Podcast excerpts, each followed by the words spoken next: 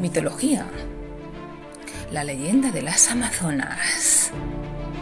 Un pueblo guerrero. Las Amazonas tenían sangre guerrera en sus venas, pues eran hijas de Liosares, el dios de la guerra.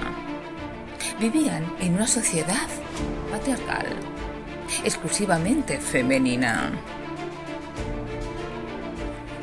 Y se dedicaban actividades tradicionalmente dominadas por los hombres. La equitación, la caza y la guerra. Adoraban a Diana, la diosa de la caza, y Atenea, la diosa de la inteligencia.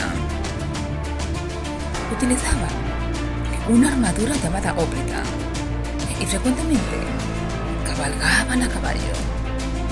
Las armas más utilizadas por las amazonas eran el arco y la lanza, aunque a veces llevaban hachas.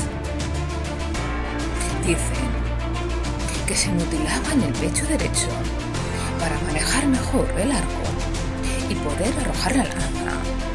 Eran buenas guerreras eran expertas en emboscadas y cargas de caballería. En su sociedad no había hombres. Eran sus enemigos.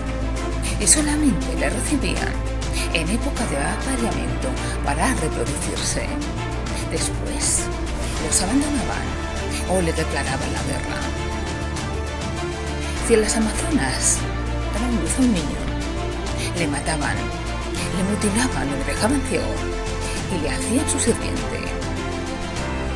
Solo querían niñas vivían en los del llamado mundo civilizado. Las Amazonas, hábiles y peligrosas y hermosas. La simple mención de las Amazonas haría temblar a los guerreros más fieros. Las Amazonas libraron batallas famosas contra grandes héroes de la mitología griega, como Hércules. Hércules tenía que realizar 12 trabajos para el rey Euristeo.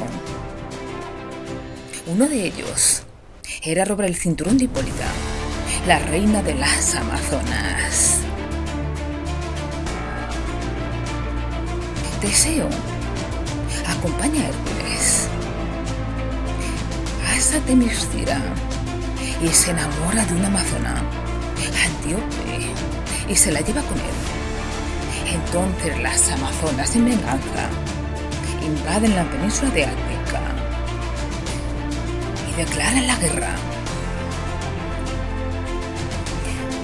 Aquiles, el llamado de los pies ligeros, combate y mata a la amazona Pentilesea en la guerra de Troya cuando le quita el yelmo, se queda enamorado de su belleza.